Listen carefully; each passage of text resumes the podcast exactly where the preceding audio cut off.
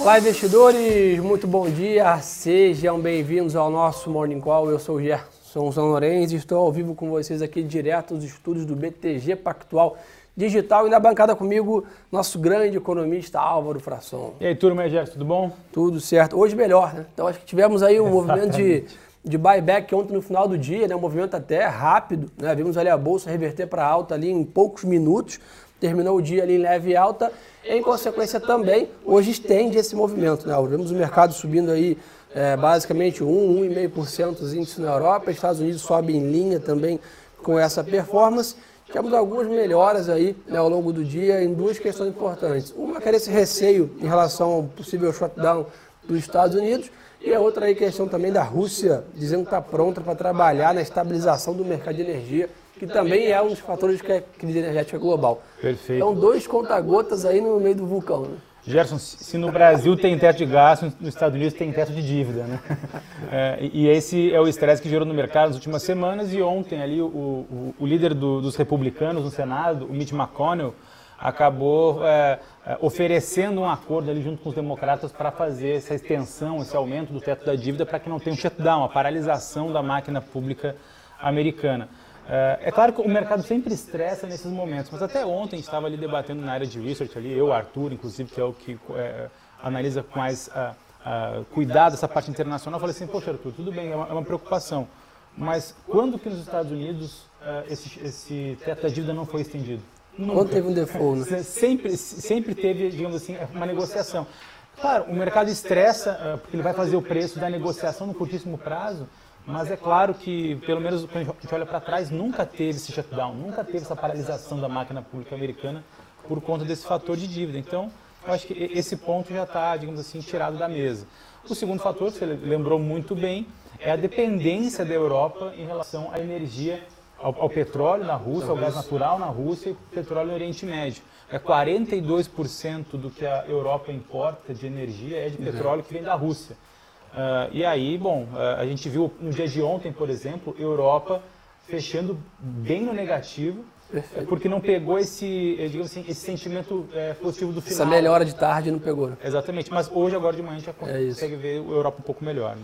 E sem contar também, pessoal, aproveitando esses ventos positivos aí do continente europeu, né, algumas informações que o BCI, né, o Banco Central Europeu, está estudando um novo programa de títulos, né, mais um quantity easing, vamos dizer assim, para evitar turbulência no mercado é, enquanto as compras de emergências forem eliminadas. Ou seja, talvez aí o Banco Central Europeu tenha que dar um pouquinho mais de remédio aí para a economia, né? E um ponto importante também, é, um dia antes, amanhã temos o payroll. Né? A Álvaro até comentou aqui que o payroll vem perdendo um pouco de, de força, vamos dizer assim, mas sem dúvida o mercado vai olhar esse indicador amanhã. É, então hoje é o dia que antecede esse importante indicador. Né? É, eu acho que agora o payroll, ele talvez ele vai fazer mais preço nessas expectativas de inflação do que exatamente aquele de juros de, do juro nominal, ali, de 10 anos, no longo prazo. Porque, eh, de uma certa forma, o, o ah, poxa, quando é que, vai, que o, o, mercado de trabalho vai melhorar a ponto de precisar retirar liquidez? Bom, já está dado. Na última reunião do FOMC, o Copom dos Estados Unidos, o, o Fed já anunciou que vai começar em novembro essa diminuição de liquidez. Então, o payroll acaba perdendo força. Boa. No fim das contas, se vier cada vez um payroll mais forte, mais surpreendente, talvez a pressão na inflação aumente. E aí o juro real americano, que hoje é negativo e tende a ficar positivo, talvez demore mais para acontecer. Fora toda essa questão energética global Sim. que também pressiona a inflação lá. Por que, que isso é importante, Gerson, para todo mundo entender? Porque se o ouro é, é, ele for mais rápido do campo negativo, aliás, o juro real for mais rápido do campo negativo para o positivo nos Estados Unidos, o ouro sofre, porque o ouro tem uma correlação inversamente perda, proporcional com o juro real americano. Aproveitar essa conexão que você falou bem com essa questão de inflação e, e, e crise energética, petróleo hoje cai 2%, tá? 76 dólares, né? com alta de estoque nos Estados Unidos, foram aí né, divulgados pelo Departamento de Energia, o DOE, e isso é um por exemplo, é negativo para a Petrobras, vamos dizer assim aqui em questões de preço, mas é bem positivo para o sentimento de mercado em geral. Né? Essa preocupação de um spike do petróleo para 90 dólares para a pressão inflacionária mundial é muito ruim, consequentemente uma pressão maior no juros nos Estados Unidos, perda, né, saída de capital de ativos de risco, como é o caso das ações. Então, apesar do petróleo estar tá caindo, normalmente ia falar, nossa, ruim, vai pesar na Petro, vai né, derrubar o Ibovespa aqui, etc. Nesse atual cenário, é melhor uma descompressão do, dos preços das commodities é. para esse cenário inflacionário. É, né? não, não, precisa despencar o petróleo como despencou o minério é de ferro nos últimos, nos últimos é, Mas um semanas. de queda está aceitável. É, mas que cai um pouquinho, fica ali mais ou menos estável, para a inflação é bom e não vai prejudicar o preço das companhias de petróleo. Boa, legal. Além disso, temos aí para monitorar a presidente do Fed de Cleveland, a Loretta Messer, fala também às 9h45 da manhã. Um outro importante também ponto, o gás natural também cede, que é essa questão que o Álvaro comentou super bem aqui, com a possibilidade da Rússia elevar a oferta. Né? Então a Rússia aí também abrindo um pouco mais a sua torneira ali para reduzir essa pressão inflacionária no continente europeu, que é um pouco do que nós já comentamos aqui. Né? Exatamente. Do, se não me engano, acho que da, da pandemia para cá o gás natural russo subiu em mais ou menos 400%. Impressionante. Cobre e outros metais aí sobem em Londres. Minério de ferro ainda segue sem grandes news flows, né? O feriado na China ainda né, é, rodando. Então hoje acaba o feriado, então amanhã devemos ter algumas notícias mais significativas aí do minério de ferro. Mas cobre e outros metais subindo. E falando em China, tem PMI de serviço hoje à noite. Boa, importante. Então, acho que é 10 horas da noite, né? 10, 10 e meia da noite. Boa. Show. Bitcoin cai um pouquinho aí, 1,5%, mas está bem firme na tendência de alta, tá? Chegou a 54 mil dólares né, a criptomoeda. Esse apetite a risco aí vem favorecendo bastante também né, a, cripto em geral hoje. Né? Vamos ver como que, que, se comporta essa questão. Ontem saíram algumas notícias em relação a possível, aos Estados Unidos ter o dólar digital, né, também, Exato. que seria uma moeda né, usando a mesma arquitetura né, da, de Bitcoin, etc. Até o Brasil também está nessa onda, né? Nessa onda do real digital. Os primeiros testes estão marcados para 2023, segundo o Banco Central. Acho que é uma tendência global. É o futuro, né? É o futuro e é aquilo que a gente já falava também aqui no Morning Call, no fechamento de mercado. Poxa, será que o Bitcoin vai virar a moeda corrente do mundo? Olha, o Bitcoin talvez possa virar o ouro é, é, global, mas moeda é, digital é, é, mas moeda de, dos governos não, porque o, o governo não vai é, deixar de, de, fazer a sua uh, expansão né? monetária. Porque quando, quando você governa, por exemplo, El Salvador né, adotou o Bitcoin. Quando o El Salvador faz isso uh, como moeda corrente da, da, da oficial do país, o, o governo ele está abrindo mão de fazer política monetária. É isso. Ele não tem mais controle sobre o Bitcoin. Se precisar estimular a economia, vai fazer como, né? Só fiscal, monetário não tem como. Então acho que esse é um ponto importante, mas sem dúvida, né, a digitalização das moedas é o futuro, né? O real digital, o dólar digital, o euro digital, o ien digital, acho que isso é questão de tempo, vai acontecer e é óbvio que a gente está super antenado aqui, o BTG Digital tem N iniciativas para isso também, seja na parte de criptos, fundos de criptos, ETFs, corretoras de criptomoedas, é claro. Fiquem tranquilos que estamos aqui a todo vapor para trazer também relatórios, research, o Nicolas lá também. Então, todas as esferas estamos aí acompanhando o mundo, né? Inclusive ontem, Gerson, no BTG Talks, que você mediou um painel, um dos painéis foi mediado pelo Portilho. Lucas Claro, com a presença do André Portilho, head do, da mesa de ativos digitais aqui do BTG Pactual. E o staff da Hashdex também. E o staff da Hashdex, o papo foi imperdível. Show de bola. Então, pessoal, esse é um pouco do cenário global, realmente um dia mais positivo ontem. Basicamente, tem um, tom, um, um, um news flow aí na, na, Europa que ficou devendo, como o Mauro comentou bem, mas Estados Unidos, anyway, abre hoje com mais 0,70 de alta, mais um dia positivo lá fora, o que deveria ajudar o nosso sentimento aqui. Então, vamos de Brasil. Vou aproveitar aqui a tua presença para comentar bastante. Álvaro, hoje será apresentado o parecer da PEC dos precatórios na comissão especial da Câmara. Será que vamos tirar um dos pepinos aí que está na mesa, que é precatórios? Será que o precatório sai ou não agrada? É mais um, um enrolejo? Eu, eu, eu, acho que o precatório ele, ele vai avançar dessa forma, onde vai tirar 50 bi do teto de gastos e esses 50 bi não vão ser pagos em dinheiro, vamos dizer assim, físico pelo governo, para seus credores, mas vai ser uma negociação. Olha, eu, eu tenho aqui um ativo para privatizar, não quer fazer uma troca. Né? Imposto. Né? Você, você pega esse ativo aqui em, em, conta desse precatório e tudo mais, eu acho que isso pode ser a saída talvez mais, uh, isso é uma saída positiva. No entanto, um fato que está preocupando muito o mercado é sobre o Auxílio Brasil barra Auxílio Emergencial em 2022, Sim. porque esse tema ainda não ficou claro. Né? A, a, gente uh, espera que não tenha na PEC dos precatórios uma extensão do auxílio emergencial, porque isso acontecer vai pegar o mercado de surpresa. Quando o mercado é pego de surpresa com mais gasto de governo no momento ruim de dívida alta, Estressa. o mercado estressa. Então, a, a, o PEC dos precatórios, o precatório em si, acho que já está na conta, já está já tá precificado. O que não está precificado é, é, dado esse espaço todo o teto de gastos, como é que o governo vai financiar esse, esse auxílio emergencial barra auxílio Brasil. Isso está estressando os mercados. É isso. A preocupação toda é os dois caminharem em paralelo e a conta não Exatamente. fecha. Exatamente. Então, pessoal, continuando aqui, então ficar né, bem atento a Brasília, que é um dos fatores importantes aí que pesa, né, que não deixa de travar, valor aqui na Bolsa está em cima disso também. Na agenda do dia, a Agência Nacional de Petróleo realiza aí a 17ª rodada de licitação de blocos de petróleo e gás natural a partir das 9 horas da manhã. Então ficar de olho aqui quem vai participar, se é a Petrobras, se é a Prio, se é a 3R, se é a Horizon, quem aí das empresas vai participar desse leilão. Temos aí também, é, falando em leilão, ofertas de LTN, é, NTNFs e LFTs pelo governo, né? então um dia de um pouco mais vol na curva de juros. E um ponto importante também, a Conab divulga hoje o primeiro levantamento da safra de grãos 21-22. Então, é um bom ponto também para a gente precificar a inflação. É um dos motivos aí de alta da inflação foi realmente uma quebra de safra, de, é, caso de tanto Exato. frio no Brasil quanto nos Estados Unidos, teve uma quebra de safra grande no milho, na soja. Então, acho, acho que também, sobre todo esse papo de, de uh, inflação, parte de alimentos e parte de energia, né? Energia a gente viu também no dia, acho que há um ou dois dias atrás, a gente viu uma notícia interessante da agência, da, da, da consultoria da, da, da PSR, é, comentando sobre as chances de racionamento no Brasil que, que caíram de 20% para 5%. Show em decorrência de dois fatores. Primeiro, as últimas duas semanas teve mais chuvas e, e essa semana está contratado um pouquinho mais de chuva tá também. Contratado mesmo. É, é, e o fator também é que as, as expectativas de atividade econômica também estão caindo um pouco. Então, se por um lado a queda na produção uh, uh, ela piora a expectativa de atividade, talvez pressione a inflação de bens industriais, por outro, para a inflação uh, digamos assim, do núcleo em geral ali que pega energia elétrica, esse fator pode ser mais positivo. Bom, e essa, essa descompressão, vamos dizer assim, dessa preocupação com a inflação pode ajudar demais o setor de varejo, construção civil, que estavam tão perguntando tanto aqui sobre isso, que é a expectativa ali, o medo do mercado de um remédio mais amargo,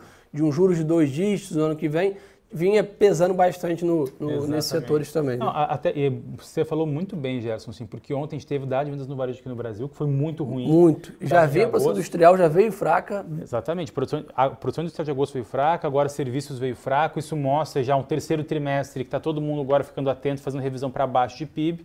E por que, que veio baixo uh, vendas no varejo? Um dos motivos é pela já inflação mais alta em agosto.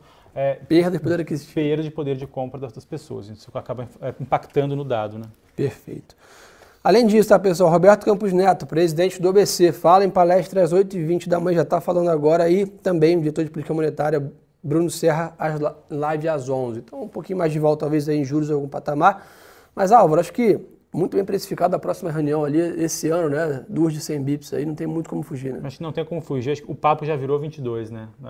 Tanto para. Ele fechou bem a porta. Que vai fazer, exatamente. Para 21 tá dado, é isso aí. Não vai cumprir meta de inflação e vai ser 8,25 final de ano. Escrever cartinha. Exatamente. Vai ter que escrever cartinha para o ministro Paulo Guedes, exatamente. Bom, agora a gente vai precisar ver o que, o que vai acontecer com essa expectativa de juros em 22. Né? Show de bola. Dados da pandemia, o Brasil segue na dinâmica ali de estar em patamares bem inferiores da curva ali, 530 mortes ontem, 17 mil novos casos, seguimos aí avançando super bem na vacinação, né? isso é um ponto bem positivo, inclusive alguns estados e municípios já começam medidas de flexibilização ainda maiores, né? inclusive aqui em São Paulo parece que no dia 17 vai ser é, anunciado talvez alguma mudança em relação até à regra do uso de máscaras, Ontem, né, o estado, o, né, o município do de Caxias, Rio de Janeiro, liberou o uso de máscara, liberou, não precisa Exatamente. mais usar máscara. Então, acho que o Brasil vai, pouco a pouco, né, eu vi que a ocupação das UTIs estava próxima de 40% em alguns estados, que é um patamar, chegamos a quase 98% no, no, no, pior momento da pandemia. Então, acho que a vacina né, vem mostrando sua força. O Brasil vem surpreendendo positivamente no ritmo da segunda dose. Né, estamos aí bem melhor, por exemplo, do que o ritmo dos Estados Unidos. O que eu acho que salva um pouco o clima e talvez, né, se não tivesse isso, com certeza revisões de PIB seriam bem piores. Né? Exatamente, sem dúvida. Acho que, de novo, né, acho que pandemia hoje no Brasil é o, é o, é o menor dos problemas, né? É Todos os tantos que estão impactando mais o mercado, inclusive em pesquisas recentes que a gente teve aí acesso uh, do mercado, já, as pessoas já há alguns meses já, estão mais preocupadas com a economia do que exatamente com a pandemia. Acho que mostrando que uh, essa, esse controle da pandemia não teve terceira onda de variante Delta aqui no Brasil, como teve nos Estados Unidos, no Reino Unido. Uhum. Então, acho que uhum. no Brasil, uh, essa, essa, cultura de vacinação ajudou que, a, que o programa de vacinação fosse bem feito. Boa. Pessoal, no corporativo de hoje, tá? Hoje acontece a precificação do IPO da subsidiária da Ambipar, a Environmental ESG, então ficar de olho nisso que deve estrear na segunda-feira com o ticker EESG3. E um ponto importante também, é, a Raiz informou o joint venture aí com o grupo Gera, com investimento de 212 milhões de reais. E a LiveTech informou o prévio operacional do terceiro TRI de 1,1 bi de receita. Um ponto importante, né? apertem os cintos aí, vamos começar a temporada de balanço já já. Né? Então acho que esse é um ponto importante, provavelmente porque, porque é importante. Um, né, vai consolidar o último TRI, mas mais do que isso, né, o pessoal vai querer muito ouvir o guidance para o último tri do ano, como você comentou, revisão de PIB, preocupação com a atividade, vamos ver o que cada empresa está, né, que normalmente se apresenta o resultado do último tri e fala as perspectivas para o próximo. Exatamente. Não, e fora isso, também já dá um sentimento mais uh, acurado sobre a atividade econômica em geral. Né? Perfeito. A gente vê ali as maiores empresas divulgando uh, seus resultados, comparando o terceiro com o segundo tri também, já começa a ter um, um tipo de sentimento para PIB. Show. O pessoal vai perguntando do dólar hoje. Pessoal, pelo que tudo indica, hoje deve ter o real deve valorizar um pouco hoje, tá? A gente está vendo DXY sem grandes variações lá fora, mas basicamente essa redução, esse apetite a risco lá fora e alguma melhora do cenário local aqui devem favorecer a nossa moeda, que vamos ser sinceros, 5,50 está um pouco esticado. Tá né? demais, sim. Bom, Uh, isso a gente também falou no, na, na terça-feira, eu fiz um painel, tive onde de mediar o painel do BTG Invest Incrível, com, foi incrível. O Mansueto Almeida e a Stephanie Birman, estrategista aqui da, da casa. E o, e o Mansur ele falou o seguinte, olha Álvaro, o, o, dólar não, o câmbio, né, ele não está é, performando de acordo com seus fundamentos. É isso. O que está estressando esse cenário político, cenário internacional. Se em dias, portanto, que tem um alívio da, do, do cenário internacional e tem alguma notícia positiva no campo político local, geralmente nesse dia o real vai, vai apreciar. Eu estou mais ou menos com esse call, então, dia de hoje, se o externo está positivo e hoje a PEC dos precatórios pode ser bem vista pelo mercado, caso não, caso não tenha nada de Auxílio Brasil e emergencial dentro da relatoria, acho que o cenário está positivo para ter uma apreciação do real também. Boa. Então vamos torcer para o câmbio, né, talvez lá próximo dos 5,20, talvez faça mais sentido do que os 5,50 atualmente. Não, não faz nenhum sentido. Boa, show de bola. Mas o pessoal está querendo saber aqui, pessoal, mandem as perguntas, é, turma do YouTube, Instagram, todo mundo super bem-vindo aqui, dou uma pescada aqui. Álvaro, hoje o índice deve abrir com gap de alta. Olha, não dá para ter certeza, né? Mas, mas tudo indica sim, né? Tudo indica que sim, né? Boa, vamos ver o que o pessoal está querendo mais saber aqui. Pessoal perguntando bastante sobre fundos imobiliários. Pessoal, mesma dinâmica do que eu quis explicar aqui um pouco sobre é, é, setor de construção civil e varejo, quero dizer, né, em relação à expectativa da taxa de juros aqui no Brasil. Então, acho que se a gente tiver uma visão mais clara, como o Álvaro falou bem, já da inflação do ano que vem, porque essa desse ano está super contratada, né, talvez a gente vai ter uma estabilização melhor de preços e tendência dos fundos imobiliários. Mas, de novo, é, escolhendo bons ativos aí, né, de ótimos gestores, tem ativo muito barato, fundos muito bons, extremamente descontados. E a teoria né, de investimento em fundo imobiliário, você produto de renda de médio e longo prazo, fica bem sustentável aí com isso. Exatamente. Acho que até de novo em relação ao câmbio, né? Uh, o, o, risco o país até subiu mais nos últimos três meses do, do que o dólar. Só que o risco, uh, e isso é importante explicar, né? Porque tem essa correlação geralmente risco país com dólar. Só que esse risco país, ele, ele variou muito também por conta daquele risco da Evergrande que teve no dia lá uh, na, no, no, meio de setembro. Isso acabou impactando bastante o, o risco país de todos os emergentes e eles acabaram não voltando muito. Uh, mas, de novo, né, acho que força a questão do risco país com commodities em alta, né, então preço de, de petróleo em alta, com uh, uh, cenário mais positivo lá fora e com política tendo algum news flow mais positivo, o câmbio tem que começar a performar melhor. Boa, show de bola. Pessoal, perguntando bastante aqui do setor de celulose. Pessoal, aqui são dois pontos, né? Esse feriado da China aqui está trazendo um pouco de impacto no geral, né? Está com pouco news flow em relação a isso, mas a gente está bem positivo aí para Suzano, Clabin, né, iranis e mais companhias aí também desse ramo em geral. Então acho que é bom ficar posicionado, ter uma correlação positiva com o dólar mais alto, o que também favorece um pouco a companhia. Mas, friend, acho que é isso. Então, hoje, ah, um ponto importante aqui, todo mundo perguntando aonde acompanha essas lives aí que rolou do BTG né, Invest Talks, lá no nosso Instagram, turma, aqui, arroba Gerson Zalorenz e Álvaro S. Frasson, parada obrigatória Exatamente. lá no nosso Insta, lá tem Boletim Focus, que o Álvaro posta na segunda-feira, as carteiras, projeções do dólar, relatório do câmbio, é, vacinação, tem essas lives aqui de ontem. Então, assim, tem que seguir a gente no Instagram aí para estar tá muito bem informado.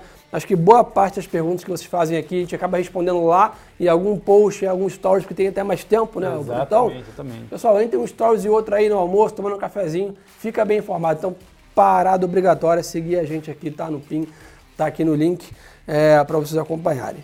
Obrigado pela parceria de sempre. Valeu, Gerson. Valeu, pessoal, de novo. Acho que o dia hoje é um pouquinho mais positivo. Isso o mercado aí. vai começar a ficar mais atento a dois fatores amanhã também, que tem amanhã tem IPCA no Brasil, Peru nos Estados Unidos. Então, acho que até Isso lá aí. o mercado vai ficar bastante atento a esses pontos. Boa, turma. Agenda cheia amanhã, então, atenção redobrada. Um bom dia de três a todos. Fiquem agora com a sala do Lucas Claro ao vivo junto com a turma toda. E lembre-se que o melhor ativo é sempre a boa informação.